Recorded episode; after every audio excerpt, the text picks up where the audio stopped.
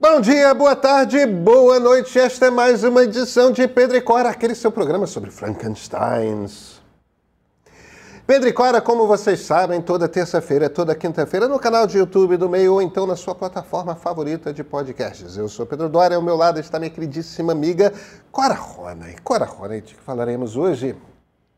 De inteligência artificial e de um problema que eu ainda não sei a resposta. Ah, e aí?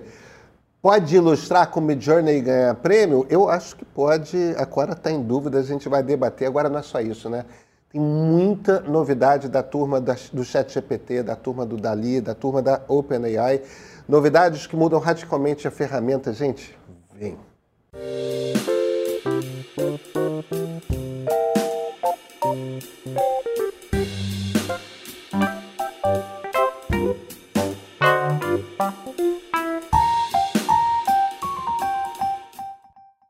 Cora, como calor pouco é bobagem, hoje eu vim de Cid Moreira, sabe?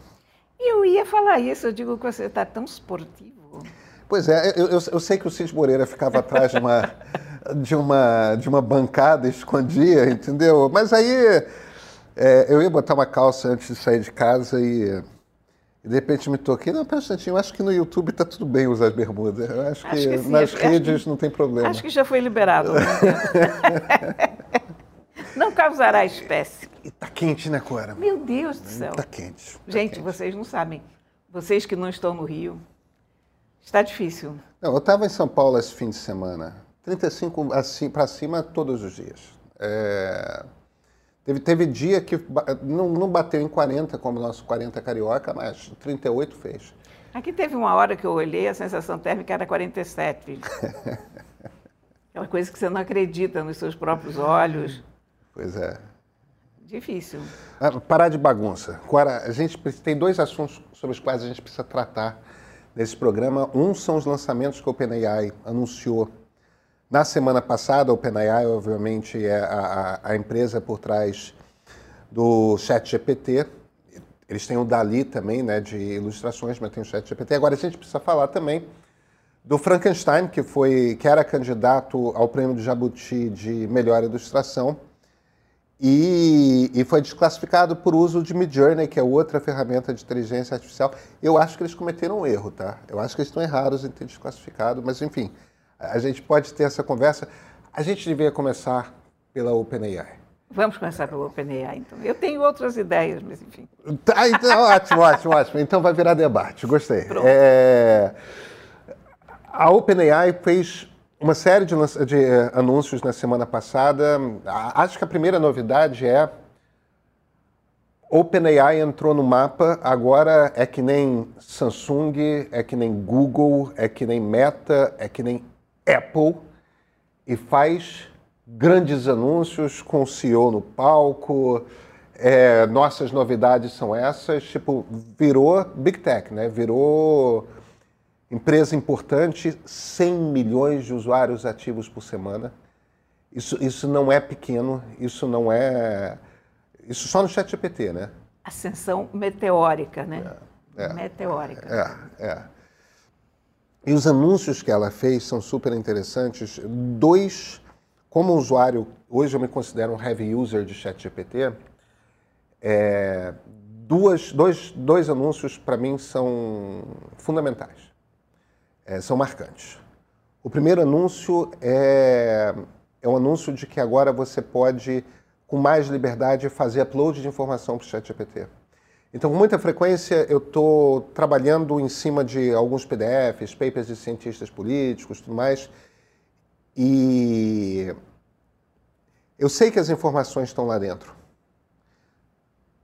Poder fazer o upload desses papers para o ChatGPT e começar a fazer perguntas para o chat GPT a respeito do texto, e o chat GPT me traz a informação mastigada, para eu aí poder usar nos meus textos e tudo mais, isso é uma benção, Cora. Isso é, é maravilhoso. É, é então, você alimentar o chat GPT com as informações que você quer usar para que ele responda perguntas sobre isso, é, é espetacular. Uma das coisas que eu vou começar a usar ele para fazer, mas aí entra no segundo, no segundo uso, que é você vai começar a poder fazer o que eles chamam de GPTs. O que é um GPT?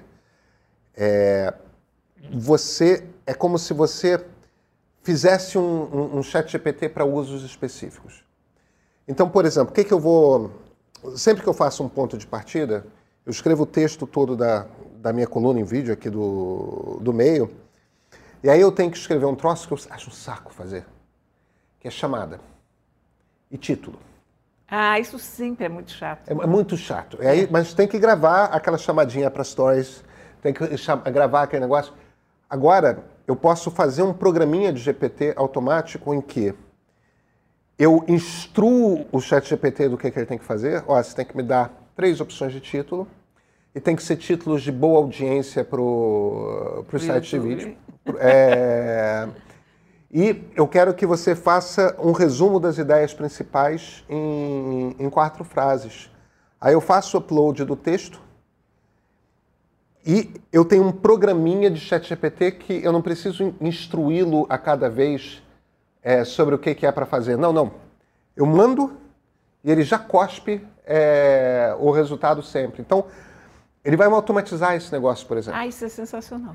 E você pode programar, Muito se você, você, você é um escritório de advocacia e faz sempre um tipo de contrato, é, e aquele tipo de contrato que tem que prever as mesmas cláusulas, mas tem que.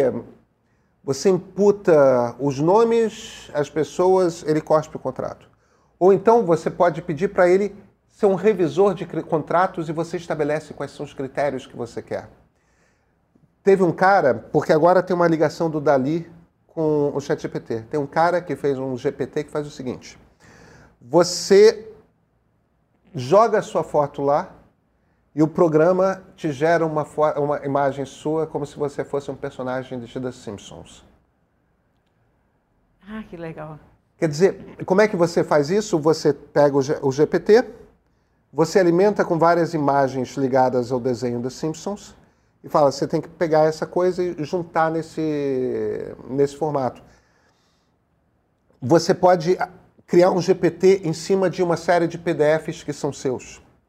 Você pode, quer dizer, se eu, por exemplo, quiser fazer um GPT que responde às pessoas como se fosse eu, entendeu? Um, um bot Pedro Dória, eu poderia pegar, sei lá, todos os textos de ponto de partida é, desde o início, jogar todos os textos dos meus livros, alimentar o chat GPT com aquilo e, você, digo para o GPT, vocês respondem as perguntas sobre política se baseando nas informações que estão aqui nesses troços.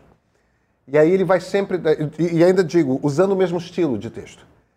É, no fim das contas, você faz um chat GPT de uso específico eu. E você treina ele para responder aquela coisa.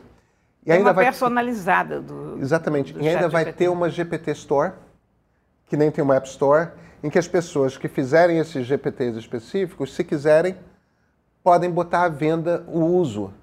E aí as pessoas pagam para usar aquele GPT e cai uns caraminguais na pessoa que bolou aquele uso da ferramenta muda Sensacional, né? Muda radicalmente a lógica do chat GPT. É, eu, eu, eu, eu acho que as pessoas ainda não entenderam o poder que tem. E ó, o, o Sam Altman, que é o CEO, ele fez um GPT na, ao vivo. É, que era uma coisa de um coach lá. Cara, você não precisa programar. É intuitivo, é simples de fazer. Entende? É Só vai explodir. Olha, aquela, aquela coisa que a gente no outro dia estava falando, das áreas que a gente ainda não sabe em que ele, que ele vai entrar, como nós vamos ganhar dinheiro, quais são os empregos que, que serão gerados. Eu vi uma notícia super interessante que estão usando o chat GPT na área da construção civil em São Francisco. Construção civil? Construção civil. Como? A questão é a seguinte: tem uma série de terrenos em São Francisco que são terrenos meio baldios, terrenos não utilizáveis no momento por causa do preço da construção naqueles lugares, porque seriam terrenos para construção de habitações populares, mas uh, devido à localização dos terrenos é complicado, porque, digamos, uma beira de estrada, pela legislação americana, você tem que ter uma, um isolamento acústico, você tem que ter uma série de, de proteções para a construção que fica à beira de estrada. O que sai muito caro numa coisa dessas é calcular tudo isso, mais até do que o do que usar o, o produto que precisa ou como. Ah, tem que ter uma uma janela voltada para o sol, para isso, para aquilo. Então, são projetos que são muito difíceis, porque são projetos em terrenos complicados, com uma série de dificuldades. E a inteligência artificial está permitindo que esses projetos sejam realizados. Por quê? Eles calculam exatamente qual é o ângulo em que o, o prédio deve ficar para a luz incidir, uh, para aquele barulho ser desviado. Ah, Enfim, todo aquele cálculo que se precisaria de uma equipe de arquitetos altamente especializados para neutralizar a poluição sonora, para neutralizar a poluição que vem da estrada, você tem um, uma ferramenta super poderosa que consegue fazer isso rapidamente. Ao mesmo tempo, uh, os cálculos que ele faz são muito mais aproximados em relação ao uso de material, que é um grande desperdício de material na construção civil em relação às sobras, né? Porque, sei lá, ainda mais lá nos Estados Unidos, que são aquelas paredes feitas de, de drywall, né? Que não são tijolos, então você compra, sei lá, uma placa desse tamanho, corta um pedaço assim, joga o resto fora, enfim. O, a inteligência artificial calcula exatamente como você corta, que dimensões você compra, para ter o mínimo resíduo possível. Com isso, esses projetos estão saindo do papel. O que significa o quê? Que não sei quantos operários da construção civil que estavam sem trabalho estão sendo contratados para trabalhar num projeto que teve uma influência enorme da inteligência artificial, que na verdade só está saindo do papel por causa da inteligência artificial. Que coisa incrível. Dizer, no fim das contas, a gente está falando de uma ferramenta que tem tantas aplicações em tantas áreas diferentes que estão começando a aparecer, porque no fim das contas é a, a, o, o, potencial é inacreditável. Cada, cada profissão vai perceber os seus usos. Os seus usos. Eu nunca teria pensado no uso do chat GPT para construção, construção civil, porque eu não sou arquiteta, não sou engenheira, não sei quais são os problemas, não sei o que, que precisa calcular. Mas aquele cara que está lá trabalhando com aquilo o dia inteiro, ele pensa, e se a gente perguntasse aqui essa máquina, o que, que a gente poderia fazer? Incrível, incrível. Sensacional, né? Pois é, pois é. E o que me dizes do Prêmio Jabuti? Ah, Cora, eu, eu acho que é o seguinte... É... Vamos, vamos, esclarecer o que aconteceu no Prêmio Jabuti? Claro. Prêmio Jabuti indicou os nomeados, os finalistas do ano. Entre os finalistas, um específico prêmio de ilustração foi desclassificado. Dois outros foram desclassificados por outras questões, porque já tinham sido publicados, o, outro porque não era inédito, enfim, coisas assim. Mas esse um, Frankenstein, do Clube do Livro Clássico, ele foi desclassificado porque as ilustrações foram feitas com Midjourney. É, eu acho que tem, tem, uma, tem um aspecto interessante que é, vale dizer, que é o seguinte. O trabalho era assinado por Vicente Pessoa e Midjourney. Quer dizer, o, o, o, isso é importante sublinhar, porque tem um erro crasso aí da turma do Prêmio Jabuti, que é, primeiro, o designer jamais escondeu o fato de ter usado a ferramenta. Verdade. O problema é que nem a, a, a, equipe de jurados que selecionou dentre os trocentos trabalhos, nem o júri final viram aquela palavra Midjourney e reconheceram o fato de que o cara estava assinando junto com uma é, é inacreditável que ninguém. Foi uma mosca. É, não, isso não foi uma mosca. Isso é. Entendeu? Um besouro eu, daqueles. Eu, eu entendo, e olha, eu respeito pra caramba o Batistão, o, o, o André Damer, é, essa, é, é, essa turma toda que estava entre os jurados, mas os caras nunca terem ouvido falar de Mid Journey é, é muito desejo de estar por fora de, de uma ferramenta que está revolucionando a área deles. Eles podem escolher não usar, mas você tem que saber do que é. E eu acho que tem uma sacanagem que foi feita com esse designer é, Vicente Pessoa.